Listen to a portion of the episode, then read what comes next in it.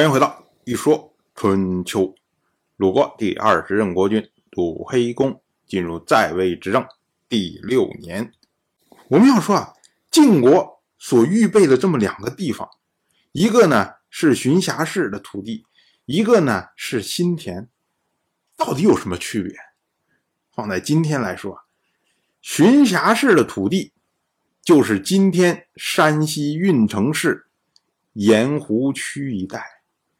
这片地方啊，土壤是褐土，非常利于种植小麦一类的作物，而且呢，据说在尧舜时期就已经做了开发，所以呢，晋国大夫普遍都建议要迁到这个地方，就是针对这个地方开发早，资源丰富。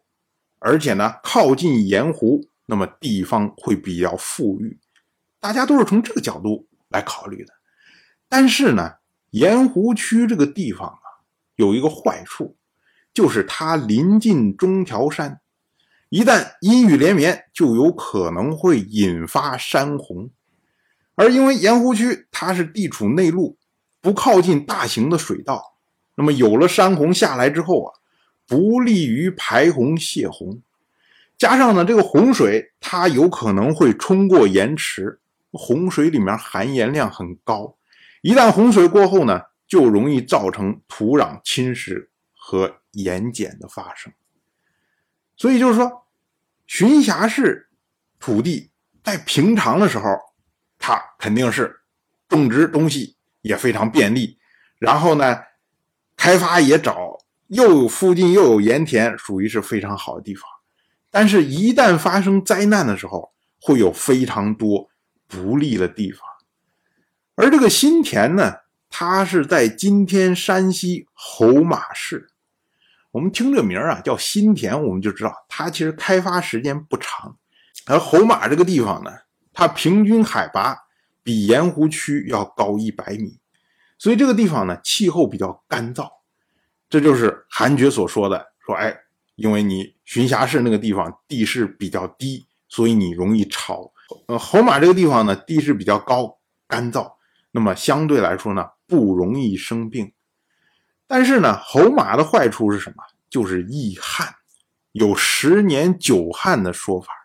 所以呢，侯马它等于是你要是问天吃饭的话，那就会很辛苦。但是侯马因为附近。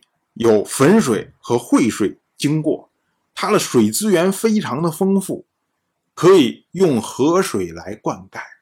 那么换句话说呢，也就是这个地方虽然干燥，虽然容易旱，可是呢，如果你比较勤劳的话，你用河水来灌溉，就不会有什么大的灾难。至于说这个盐池啊，的确它就在盐湖区旁边，但是呢。盐池它是国家的宝藏，就是你的国都是不是要靠近盐池，跟你国家是不是通过盐池来获取财富没有任何的关系呀。但是呢，一国之都的民众的精神面貌和职业的选择，却会影响整个国家。所以选择侯马这个地方，虽然呢自然资源略差，但是呢。不易发生大型灾祸，这就应了古代人所讲的：“圣人则贫瘠地而居，民劳则心向善，民易则心向恶。”也就是韩厥所说的，这个地方容易让民众服从教化，这是影响时势之力啊。同样是本年的夏天，六月。诸国的国君到鲁国来朝见，同样是本年的夏天，鲁国的公孙鲁婴齐前往晋国去聘问。那么晋国命令鲁国要讨伐宋国。我们之前讲过，春天的时候呢，晋国的大夫伯仲当时呢就联合魏国、郑国一起讨伐过宋国，但是宋国呢没有因此而屈服。那么晋国自然还要调动其他的小弟。轮番去讨伐宋国。同样是本年的夏天，六月初九，郑国的国君郑费去世。郑费在位只有三年的时间。继位之初的时候呢，因为和许国之间的纷争，所以呢受到了楚国的惩罚。那么郑费在恐惧之下，转而投靠了晋国，参与了晋国所组织的重劳之盟。本年呢，他特意到晋国去朝见，当时呢表现的就小心翼翼啊，唯恐得罪晋国的国君晋如。我们说啊，郑费他所在位的这么三年里面，郑国一直处在晋楚的巨大压力之下呀，惶惶不可终日。所以呢，郑人依照世法，恐惧重处曰道，为郑费定谥号为。道，后世则称郑废为郑道公。到了本年的秋天，鲁国大夫仲孙灭、叔孙侨如率军侵入宋国。这是因为夏天的时候，晋国向鲁国发布了讨伐宋国的命令。那么鲁国他作为小弟，自然要遵从老大的命令啊。同样是本年的秋天，楚国的王子芈英齐率军讨伐郑国。这是因为郑国投靠向晋国的缘故。